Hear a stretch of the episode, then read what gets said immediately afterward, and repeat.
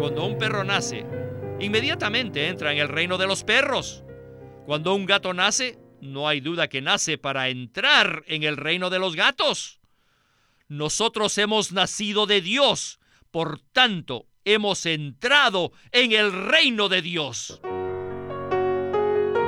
Bienvenidos al estudio Vida de la Biblia con Winnesley. Esperamos que este estudio vida los introduzca en un disfrute más profundo de las escrituras y de nuestro querido y precioso Señor Jesús. Visítenos en nuestra página de internet radiolsm.com y allí podrán escuchar gratuitamente todos los programas radiales del Estudio Vida. En el Estudio Vida del libro de Hebreos, Continuamos en el capítulo 4 y hoy escucharemos el segundo de siete programas sobre el tema crucial del reposo sabático. Este tema ha sido de gran interés para algunos cristianos, mientras que muchos otros lo han ignorado o mal interpretado. Sin embargo, para nosotros en este programa es maravilloso que podamos ver este tema a la luz de la revelación clara del propósito eterno de Dios.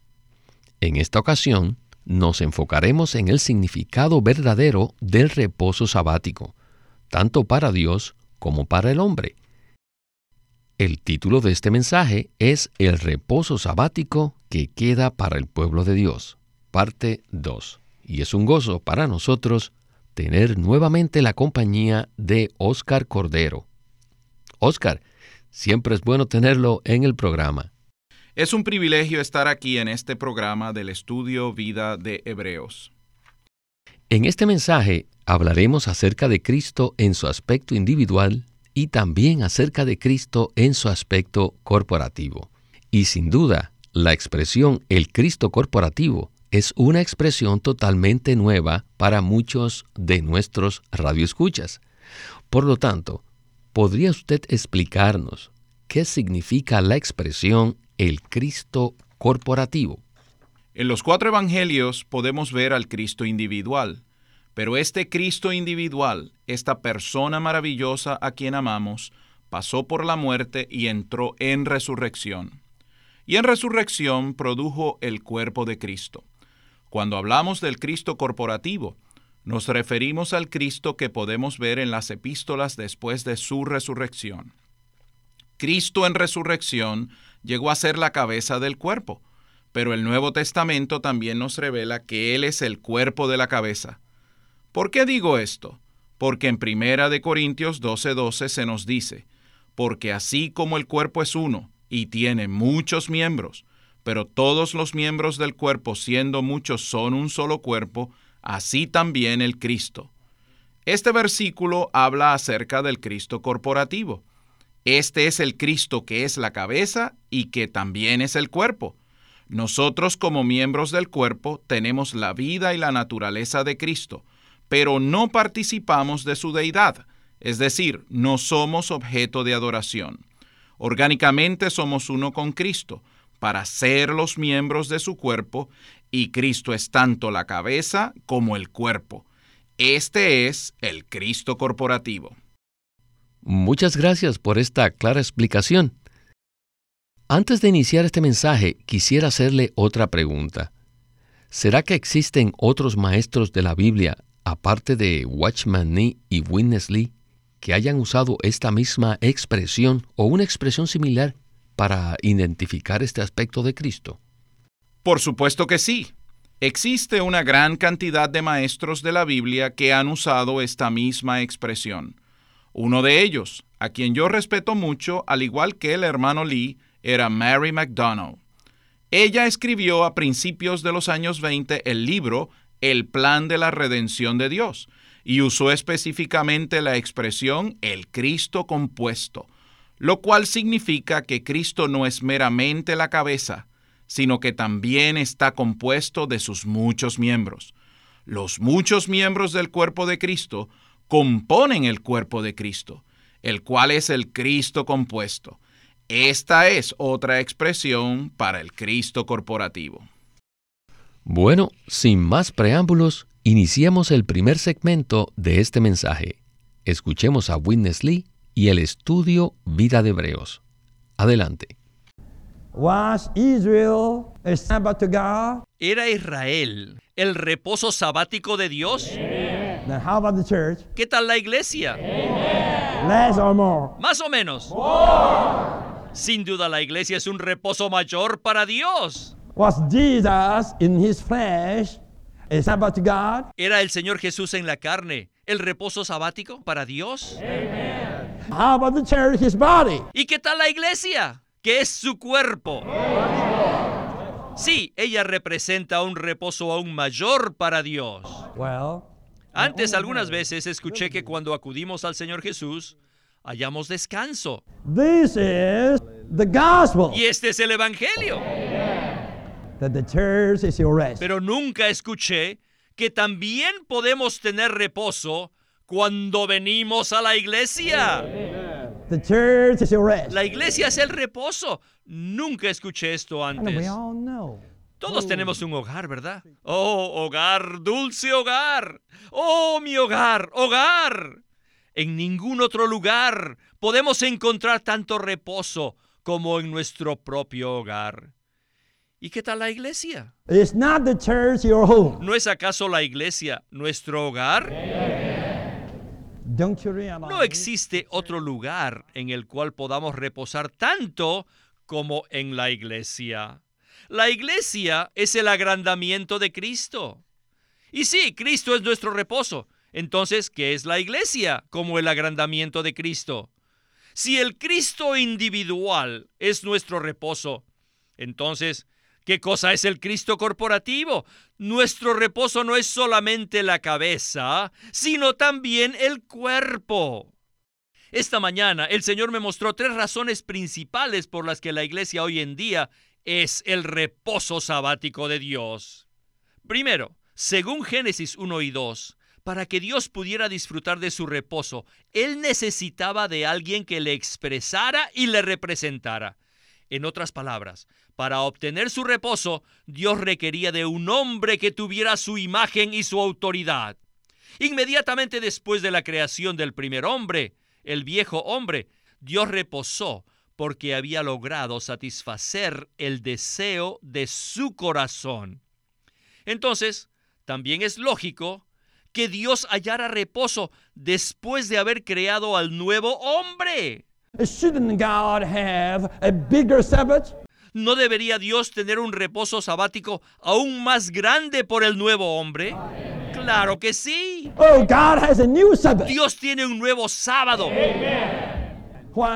¿Por qué? Debido a que Dios puede reposar porque ha logrado obtener un nuevo hombre, un hombre mejor, que lo expresara mejor, que lo representara mejor. Según el principio establecido por Dios en la Biblia, después de la creación del nuevo hombre, debe haber un nuevo reposo sabático, un nuevo y mejor reposo sabático. En segundo lugar, en Deuteronomio 12 dice que la tierra de Canaán fue un reposo para Israel, porque fue un reposo para Dios. También dice claramente que la tierra llegó a ser un lugar de reposo, porque Dios pudo obtener su morada allí. Dios pudo poner su nombre allí. Saben que el nombre de una persona denota a su propia persona. Cuando Dios dijo que pondría allí su nombre, quería decir que Él mismo estaría en ese lugar. ¿No es acaso la iglesia la morada de Dios hoy en día? Sí. ¿No es ella la casa de Dios? Claro que sí. En Efesios 2.15 se nos dice que Cristo produjo el nuevo hombre. Y en el versículo 22 dice que nosotros somos juntamente edificados para morada de Dios en el Espíritu. La iglesia es la morada de Dios. Siempre y cuando la iglesia sea la morada de Dios, nosotros también tendremos el reposo de Dios. En tercer lugar, la iglesia es el reino de Dios hoy en día. Así que a fin de que Dios pueda obtener una morada que le exprese, es necesario que se ejerza su autoridad. Aún en Génesis 1.26 podemos ver que la imagen trae consigo el ejercicio del dominio y que estas dos cosas siempre van juntas. Esto quiere decir que el reino de Dios siempre va acompañado de la expresión de Dios. Donde quiera que esté la expresión de Dios, allí siempre estará el reino de Dios. ¿No es acaso la iglesia el reino de Dios hoy en día? ¿Sí o no?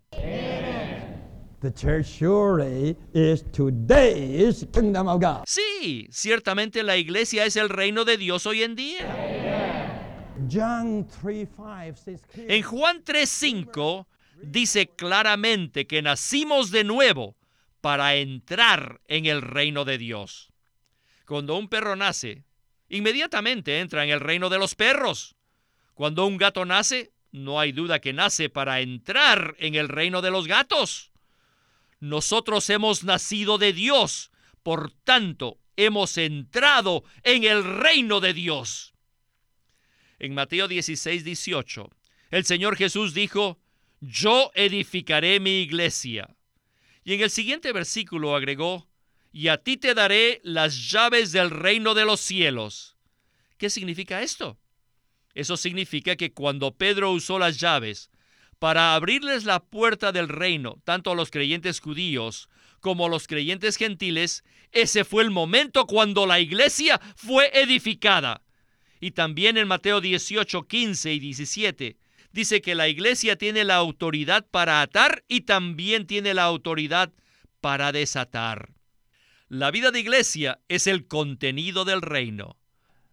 Romanos 14, 17 dice que la vida de iglesia es el reino de Dios hoy en día. Y finalmente en Apocalipsis 1.9, el apóstol Juan dice, yo Juan, vuestro hermano y copartícipe vuestro en la tribulación, en el reino. Este versículo indica que Juan ya estaba en el reino. ¿Cuál era el reino en ese momento? En ese momento la iglesia era el reino. Por lo tanto, podemos decir que la iglesia hoy en día es el reino donde se ejerce la autoridad de Dios y donde Dios ejerce su dominio. Allí se encuentra el reposo. Puesto que la iglesia es el reino de Dios hoy en día, ella es el reposo sabático de Dios. Aleluya. La iglesia tiene la imagen de Dios. La iglesia es la morada de Dios. Y la iglesia también es el reino de Dios. Por lo tanto, la iglesia es el reposo sabático de Dios. Oscar, qué revelación tan maravillosa. El reposo sabático se relaciona con el hecho de que Dios pueda lograr su propósito y satisfacer el deseo de su corazón. Para poder comprender el asunto del reposo sabático, necesitamos regresar al primer capítulo del libro de Génesis. Después de que Dios terminó su obra creadora, Él pudo reposar. Pero ese reposo no significa que Él estuviera cansado. Dios es infatigable, no se cansa nunca. Entonces, ¿qué significa que Él haya reposado? Significa que Dios estaba completamente satisfecho porque el deseo de su corazón se había cumplido en la creación. Después que Dios creó al hombre, según su imagen para que lo expresara, Él reposó. Por lo tanto, ¿cuánto más necesita reposar Dios después de haber creado el nuevo hombre? En Efesios 2.15 se menciona el nuevo hombre, el cual es la iglesia, que fue producido en la resurrección de Cristo cuando se produjo la iglesia como la expresión y representación de Dios, Él pudo reposar. Esto nos muestra que la iglesia es el reposo sabático de Dios. Una vez que Dios logra obtener una expresión y una representación, Él puede reposar. El segundo punto, de acuerdo con Deuteronomio, es que la buena tierra también es el reposo sabático. Allí se nos dice que cuando el pueblo de Israel entró en la buena tierra, entró en el reposo de Dios. ¿Por qué es este el reposo sabático? Porque el templo de Dios fue edificado en la buena tierra de Canaán. Este templo era la morada, la habitación, la casa de Dios. Y en Efesios 2.22 se nos dice que la iglesia es la morada de Dios. Además, en el Salmo 132, versículos 13 y 14 dice, Porque Jehová ha elegido a Sión, la quiso por habitación para sí. Este es para siempre el lugar de mi reposo. Aquí habitaré porque la he querido. Según estos versículos, la morada de Dios es su lugar de reposo. Esto también nos muestra que la iglesia es el reposo sabático de Dios. El tercer punto es también maravilloso. Cuando Dios creó al hombre, lo hizo a su imagen para que lo expresara, pero también le dio señorío sobre todas las cosas. Dios deseaba que el hombre reinara para que lo representara. La iglesia es la expresión de Dios como el nuevo hombre, pero también es el reino de Dios que representa a Dios con su señorío. Podemos ver esto en Mateo 16, 18, cuando el Señor dice, yo edificaré mi iglesia, y luego le dice a Pedro que le dará las llaves del reino.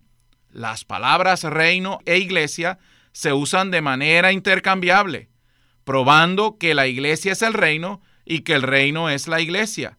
La vida práctica de iglesia es el reino de Dios hoy en día. Oscar, estos tres puntos nos suministran una luz clara para comprender el significado completo del reposo sabático.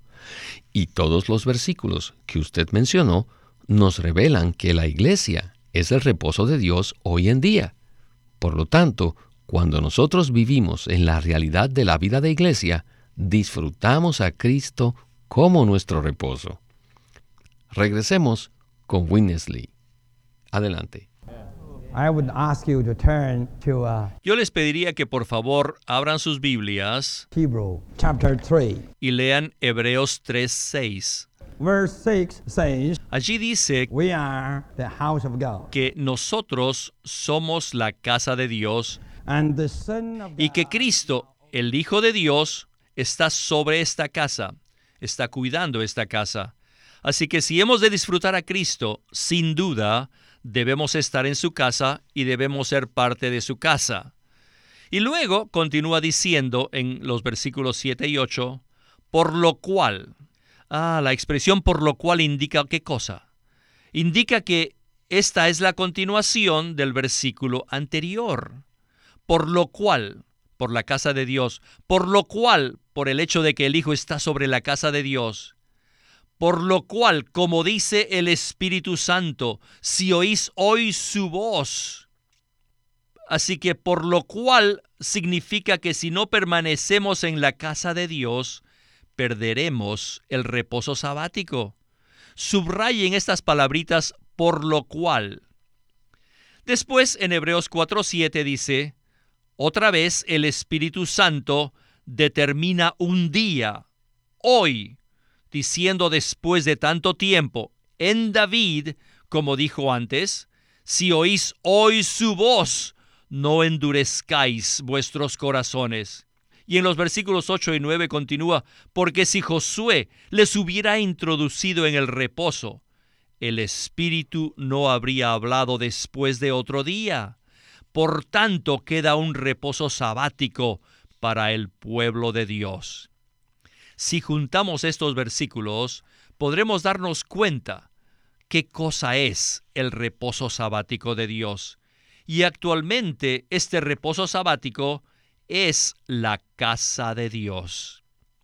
Necesitamos entrar en la casa de Dios y necesitamos permanecer en la casa de Dios. De lo contrario, perderemos el reposo sabático. El escritor de este libro parecía estar diciendo a los creyentes hebreos, Vuestros padres en el desierto no escucharon a la palabra de Dios. Por lo tanto, el Espíritu estableció otro día en los salmos para que vosotros entréis en el reposo. ¿Cuál es el reposo al cual vosotros necesitáis entrar hoy en día? Este reposo es la casa de Dios, que está bajo el cuidado de Cristo, el Hijo de Dios. La iglesia es la casa de Dios. La iglesia es la morada de Dios. La iglesia es el reino de Dios y la iglesia es la buena tierra hoy en día. Si perdemos esto, perderemos el reposo sabático actual, la casa de Dios, la cual está bajo el cuidado del Hijo de Dios. Es nuestro reposo. Esta es nuestra casa. Esta es nuestra tierra natal. Esta es la buena tierra de Emanuel. Esta es la tierra donde fluye leche y miel.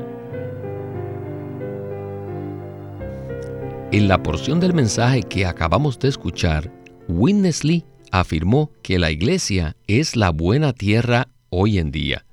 Y sabemos que la mayoría de los expositores de la Biblia están de acuerdo en que la buena tierra del Antiguo Testamento representa a Cristo.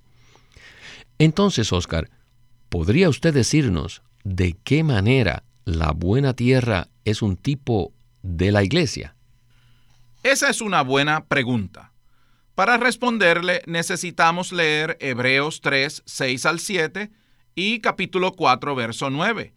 Estos versículos conectan la casa de Dios del versículo 6 con el reposo sabático del versículo 9. Eso nos indica que la casa de Dios, la cual es la vida de iglesia hoy en día, es el reposo de Dios. También escuchamos que en Deuteronomio 12:9 dice que la buena tierra llegó a ser un lugar de reposo, porque Dios pudo obtener su morada. Por lo tanto, la buena tierra de Canaán era el reposo sabático de Dios. Y si juntamos todos estos versículos, veremos que la casa de Dios es hoy en día nuestro reposo. Debido a que la buena tierra es el reposo sabático, entonces la casa de Dios es la buena tierra de Canaán. Amén. Ahora regresemos con Witness Lee para escuchar una palabra de conclusión al mensaje de hoy. Matthew chapter 11 says, en Mateo 11, 28 al 30, el Señor Jesús dijo Christ would be our rest. que si estábamos cargados, we come to him Podíamos ir a Él para poder descansar.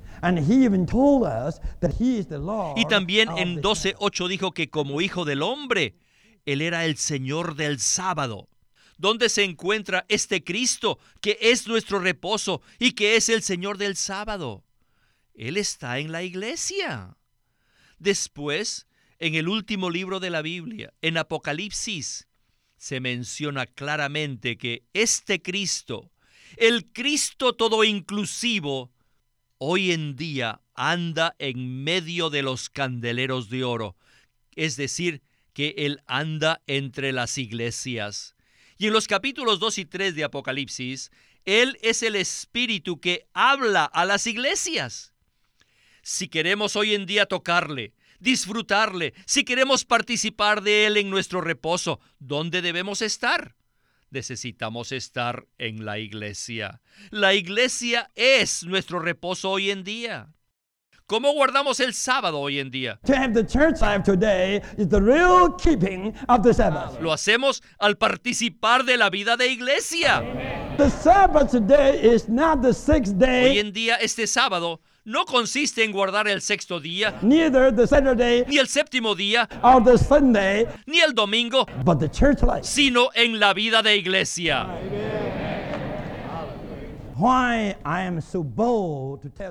¿Por qué creen que soy tan valiente para declarar esto? Porque Hebreos 2.12 dice, anunciaré a mis hermanos tu nombre en medio de la iglesia o en medio de la congregación te cantaré himnos de alabanza. La iglesia es el lugar donde el Hijo primogénito de Dios puede anunciar el Padre a sus hermanos y donde Él puede cantar himnos de alabanza al Padre. Esto no es nada insignificante. Esto es muy importante. Cada vez que nos reunimos, tenemos la sensación de que el Señor está satisfecho con nosotros y que el Hijo de Dios está alabando al Padre. Este es el reposo sabático.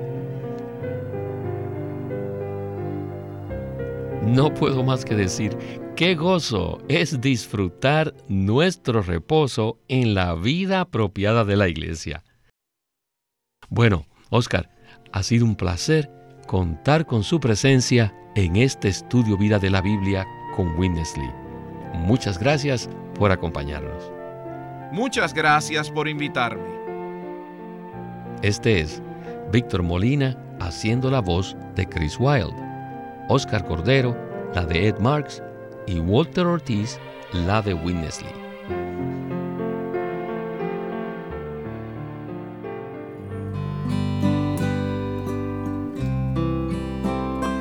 Living Stream Ministry ha publicado un libro titulado La revelación crucial de la vida hallada en las escrituras por Witness Lee. Un libro extraordinario. Hermano Eric, ¿qué nos puede decir de este libro? Pues este libro es muy especial porque nos traza la revelación de la vida a lo largo de todas las escrituras y nos muestra cómo podemos comer y beber a Dios. Dios es un Dios a quien podemos ingerir. Él es un Dios a quien podemos comer, beber, disfrutar y deleitarnos en Él y que aún por la eternidad pues seguiremos comiendo y bebiendo a Dios. Así que, ¿por qué no comenzar ahora comiendo y bebiendo a este rico Dios? Excelente introducción, hermano. Y creo que para todos nuestros radioyentes que quieran conseguir este libro titulado La revelación crucial de la vida hallada en las Escrituras, pueden llamarnos para recibir más información al 1-800-810-1149. El estudio Vida de la Biblia es una producción de Living Stream Ministry que presenta el ministerio de Watchman Nee y Winnesley. Queremos animarlos a que visiten nuestra página de internet libroslsm.com. Allí encontrarán los libros impresos del ministerio de Watchman Nee y Witness Lee, la Santa Biblia versión recobro con sus notas explicativas y también encontrarán folletos, himnos, varias publicaciones periódicas y libros en formato electrónico. Por favor, visiten nuestra página de internet libroslsm.com. Una vez más, libroslsm.com. O llámenos a nuestro teléfono gratuito 1-800-810-1149.